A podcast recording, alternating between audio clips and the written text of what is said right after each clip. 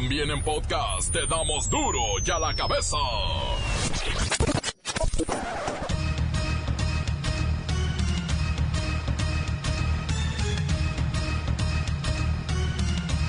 Bienvenidos al mundo de la información.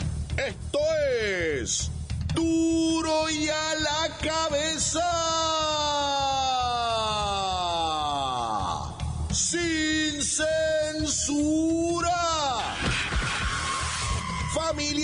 La pequeña Ana Lisbeth piden pena de muerte para su presunto asesino, quien ya había abusado sexualmente de otras menores. El obispo de la diócesis de Chilpancingo, Salvador Rangel Mendoza, negocia la paz con integrantes de la delincuencia organizada para lograr una tregua en las montañas de Guerrero. No, pues lo que me están pidiendo es, es la tregua. Me están pidiendo la tregua y ojalá que todos uh, podamos cooperar, podamos ayudar y se, y se logre. ¿Entre esto. cuántos grupos? ¿Dos, tres? No, pues toda la sierra. eh, se- de- Todos los grupos cooperan. todos los grupos, los grupos y, y claro que ha habido incidentes, accidentes, asesinatos y ahorita lo que conviene es eso, la tregua para todos. Cuidado, estas son las cinco ciudades del país donde los habitantes se sienten más inseguros. El futuro secretario de Educación Pública dice que en México los maestros están preparados. La mayoría tienen licenciaturas, posgrados y algunos son reconocidos como doctores en su materia. Balacera en taller mecánico deja un muerto y cinco heridos en la Ciudad de México. El reportero del barrio tiene esto y más en la nota roja. La Bacha y el Cerillo dan el banderazo de salida al torneo Apertura 2018. No se pierdan la agenda deportiva del fin de semana. Yo soy el señor González, el hombre de la credibilidad. Y comenzamos con la sagrada misión de informarle porque aquí no le explicamos las noticias con manzanas. Aquí se las explicamos con huevo.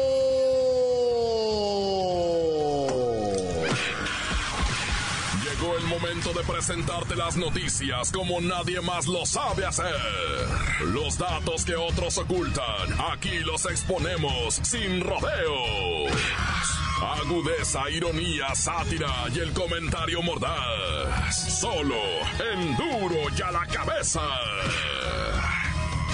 ¡Arrancamos!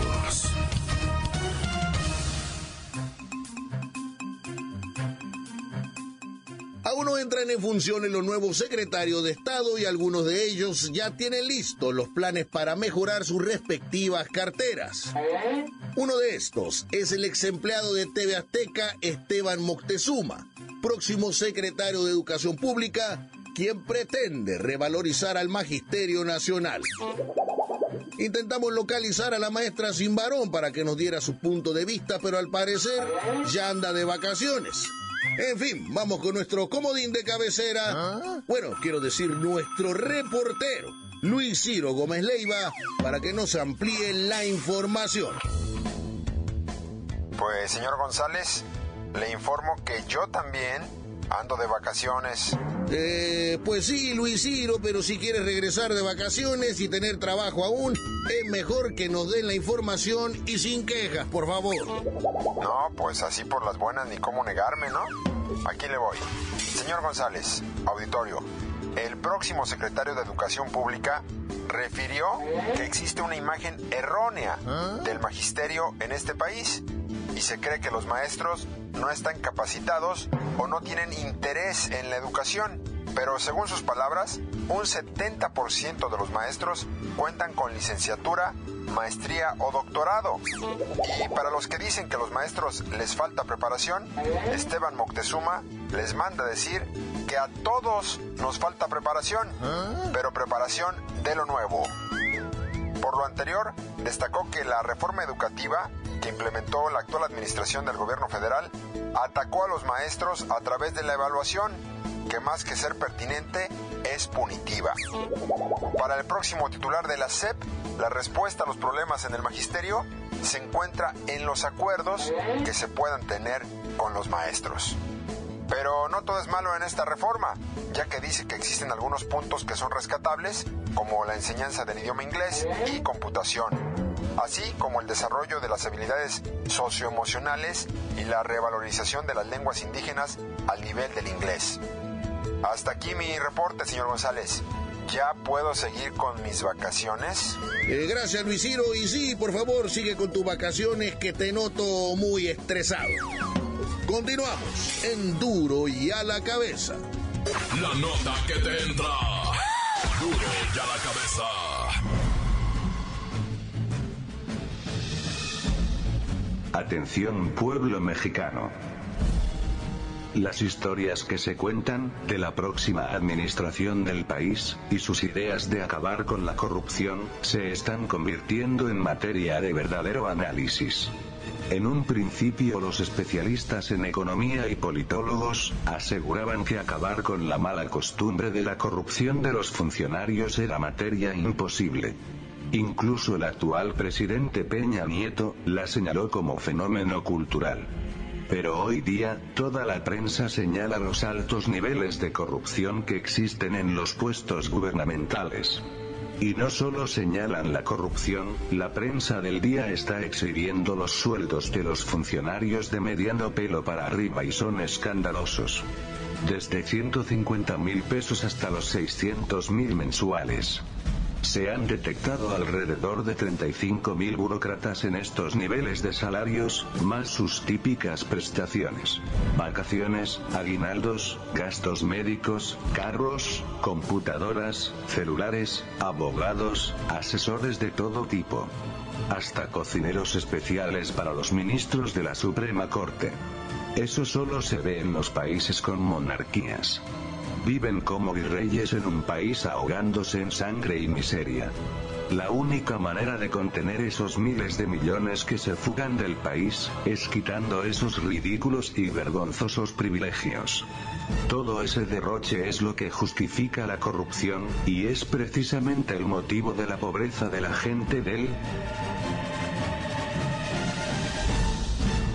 pueblo mexicano, pueblo mexicano, pueblo mexicano. Duro y a la cabeza. Ya pasado el 1 de julio y al parecer la transformación tan esperada de México va para largo. De acuerdo con los resultados del vigésimo levantamiento de la encuesta nacional de seguridad pública urbana, el país sigue en las mismas condiciones en cuanto a inseguridad se refiere. Vamos con Kerrika Wexler para que nos amplíe la información. Muy buenas tardes, Jacobo. Tal y como lo mencionas, la seguridad, la inseguridad, sigue en aumento en este país. Así lo dio a conocer el Instituto Nacional de Estadística y Geografía, INEGI quien dice que en la primera quincena de junio de este 2018, la percepción de inseguridad por parte de la población femenina es del 79.6%, Jacobo. Así como lo digo, Jacobo, casi el 80% de las mujeres nos sentimos inseguras en México. ¿Y qué dice el INEGI en cuanto a los hombres? Pues no varía mucho, Jacobo, ya que los datos dicen que el 71.3% de los hombres sienten que la inseguridad está a la orden del día. Esto es lamentable, Jacobo. Y que lo digas, qué rica, pero ¿en qué ciudades del país se percibe más esta inseguridad? Jacobo, las ciudades con mayor porcentaje de adultos que consideraron que vivir en sus ciudades inseguro fueron Reynosa, Tamaulipas con un 97.2%, seguido por Fresnillo, Zacatecas con un 95.8%. En tercer lugar se encuentra Cancún, Quintana Roo, con 94.1% de la población. La Ciudad de México ocupa el cuarto sitio con un 93.7% Jacobo. Y en el quinto lugar, y no muy alejado de las anteriores, se encuentra Ecatepec, en el Estado de México, con un 93%. Son niveles de locura, Jacobo. Pero qué rica, ¿no hay algún dato bueno en esta encuesta? Jacobo, en el otro lado de la moneda se encuentran las ciudades con menor sensación de inseguridad. Vaya, aún hay lugares en este país donde no se sienten inseguros. ¿Y cuáles son esos paraísos, qué rica? El primer lugar de las ciudades donde la percepción de inseguridad registró niveles más bajos, tenemos a San Pedro Garza García, Nuevo León, con un 33.5%. Saltillo Coahuila, con un 34.3%. Seguido de la bella Mérida, Yucatán, con un 35.9%. Puerto Vallarta, Jalisco, donde solo el 36.6% de la población se siente insegura. Y el quinto lugar lo ocupa otra ciudad del norte, San Nicolás de los Garza, Nuevo León, con un 40.1%, Jacobo. Así de lamentable las cosas en México, Jacobo. Para Duro y a la Cabeza informó Kerrika Wexler. Muchas gracias, Kerrika Wexler. Después de escuchar estos datos, solo me queda preguntarle, ¿y usted qué tan insegura considera su ciudad? Continuamos en Duro y a la Cabeza. Encuéntranos en Facebook, facebook.com, diagonal Duro y a la Cabeza Oficial. Estás escuchando el podcast de Duro y a la Cabeza. Síguenos en Twitter, arroba Duro y a la Cabeza.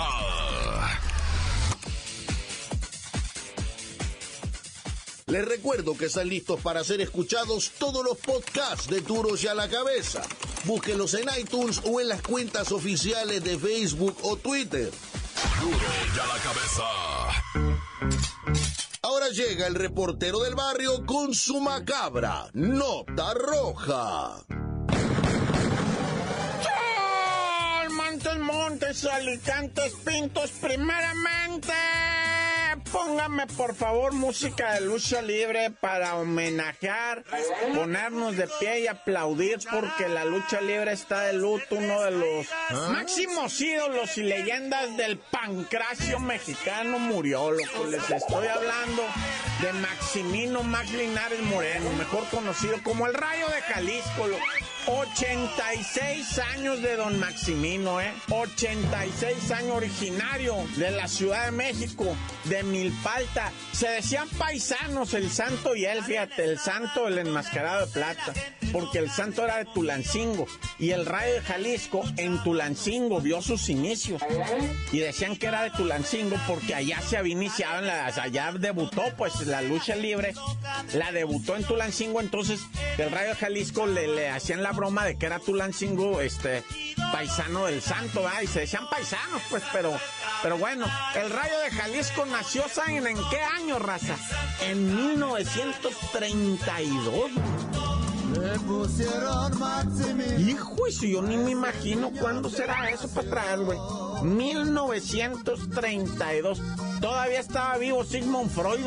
Hijo, no más, todavía no era ni presidente Hitler, va, o, qué fue presidente o ministro, todavía Hitler no llegaba al poder, va, imagínate. Y ya el rayo de Jalisco ya había nacido, güey. Te puedes dar una idea de eso, güey, increíble, va. Todavía Lázaro Cárdenas no era presidente, pues, hijo de la chinita. Bueno, como haya sido este hace mucho y, murió, murió el Rayo de Jalisco, la verdad es que pues nos unimos a la pena, ¿verdad? Que tiene pues la, la lucha libre. La verdad es que pues, era una persona queridísima, siempre dando consejos, siempre. Pues tuvo sus enemigos, claro, ah, como todos, no ni que fueran ustedes, ¿ah? pero bueno. ¡Viva el rayo de Jalisco! Oye, camionazo, que hablando de Tulancingo y de por allá por Hidalgo, camionazo tremendo, me están reportando que la cifra subió a 14. Estábamos manejando 12, ¿verdad? 12 personas lamentablemente fallecidas en el camionazo. Ahorita me están diciendo que la cifra pues está en 14, posiblemente pudiera llegar a subir más para arriba, hasta porque hay cinco personas en, pues en estado verdaderamente lamentable, ¿verdad? pero bueno, camionazo tremendo en la madrugada ya en Hidalgo. Y bueno, rápidamente hay que comentarle lo que está pasando en Nuevo León. La raza, fíjense que la raza de Nuevo León están exigiendo, así como lo oyes, exigiendo pena de muerte para el individuo que asesinó a la niña Annette Lisset. Estaba pidiendo la raza que ábrenlo, dice, que ábrenlo, porque la neta, ¿para qué lo quieren?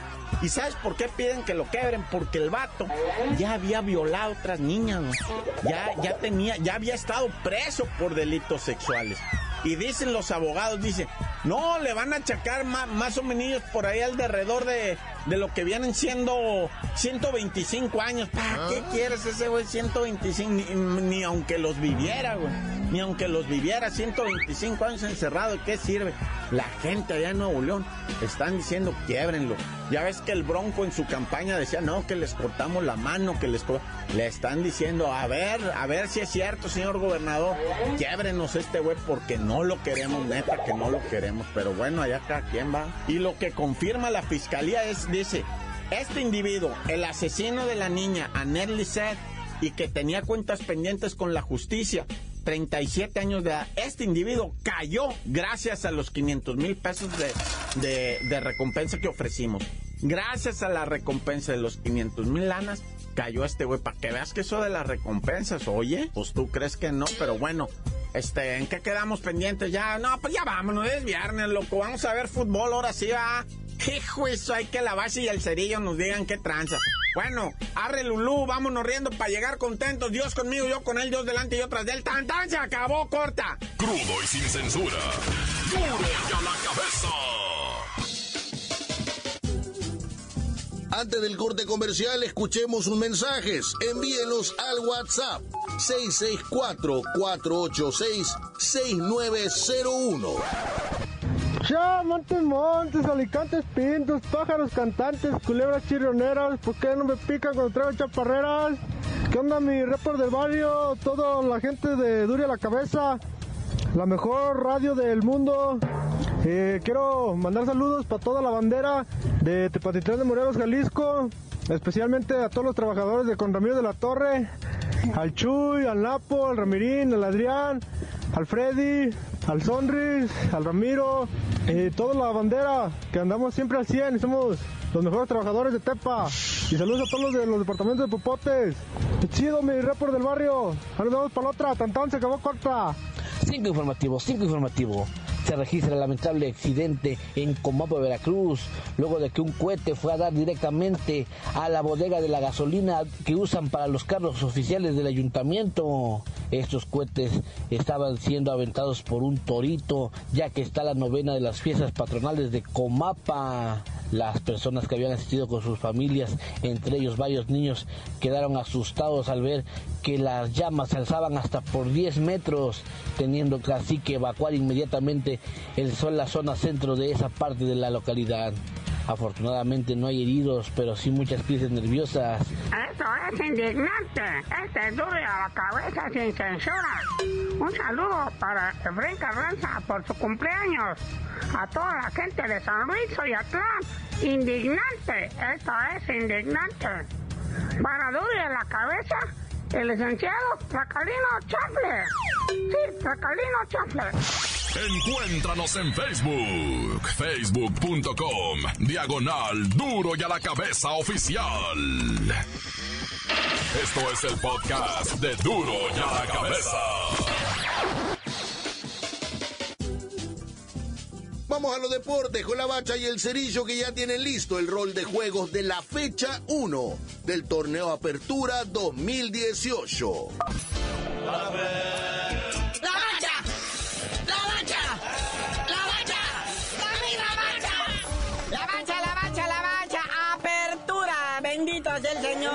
Santo nombre, ángeles y potestades que lo acompañan en los tronos celestiales. ¿Ah? Apertura 2018, que se le llena la boca. ¿Y qué manera de iniciar, carnalito? Recordemos que ya no hay descenso y eso, o sea, ya los directores técnicos respiran que al menos les van a durar los contratitos un torneo más. Jugadores también, ni se diga. Administraciones no le hace que no paguen. Total, ya no hay descenso. Pero bueno, hoy a las 7 arrancan las hostilidades de esta apertura 2018 allá en el Puerto Jarocho, en el Luis Pirata Fuente, Veracruz, recibiendo a los Pumas de la UNAM. Aquí vale gorro si son tres puntos, dos puntos, un punto, el empate, lo que sea, pues no hay descenso. Gane quien gane, no pasa nada.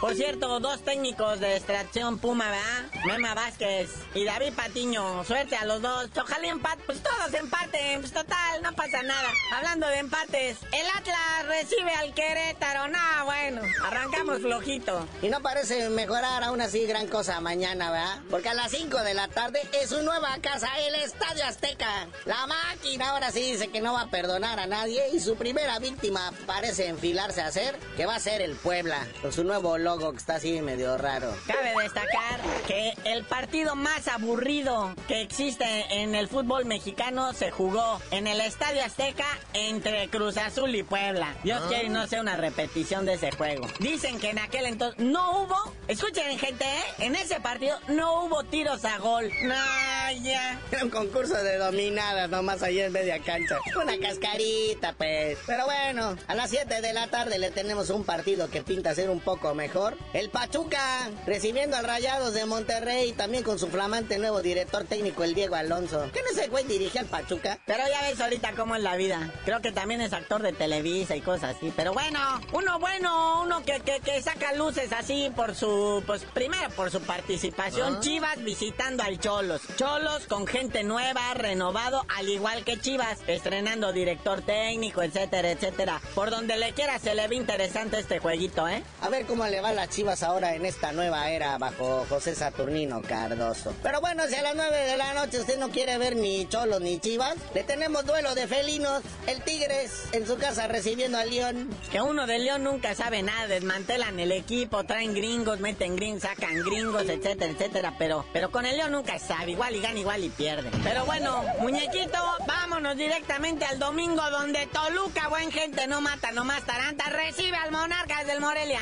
Sí, que ahora en los premios de esto de la bota de oro, el Toluca ¿verdad? Con los premios. Resulta que tienen al mejor jugador de todo el torneo en los pies de Rubén Zambuesa. ¿Cuál será el peor, man? Pero bueno, a las 6 de la tarde de dominguito, el campeón Santos estrena su corona contra el descendido que no descendió, ¿verdad? Los pupilos del melenudo de Paco Palencia, el Lobos Guap. Ay, campeón, no te van a pedrear tu corona, pero bueno, y hablando de coronas y cosas, el Necaxa, ya para cerrar ¿verdad? la jornadita, Necaxa recibe en su casa al Águila del la América, qué ole. Que pues como siempre, cada torneo viene cargado de promesas y mentiras, Naya. Parecen políticos en campaña, chale. Que recordemos que Necaxa trae al señor Leaño, el director técnico más joven en la historia de la primera división. Bueno, vamos a recorrer rapidito la jornada boxística porque hay un pleito bien interesante, carnalito. Box Azteca nos va a pasar al tijuanense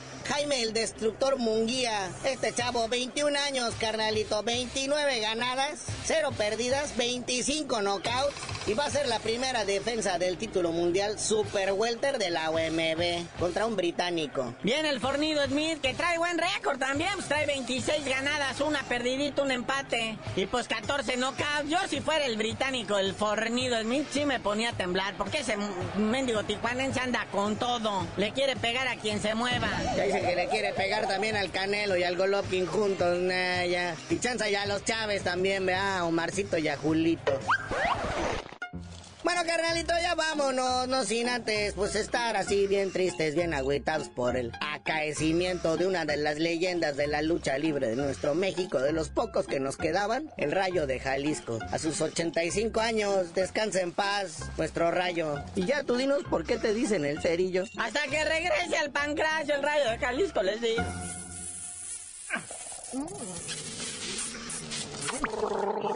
¡La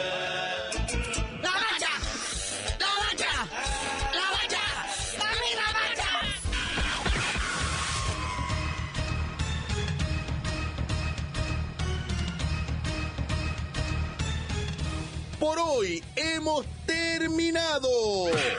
Considérese informado. Yo soy el señor González, el hombre de la credibilidad. Y no me queda más que recordarles que en Duro ya la cabeza no le explicamos las noticias con manzanas. Aquí las explicamos con huevo.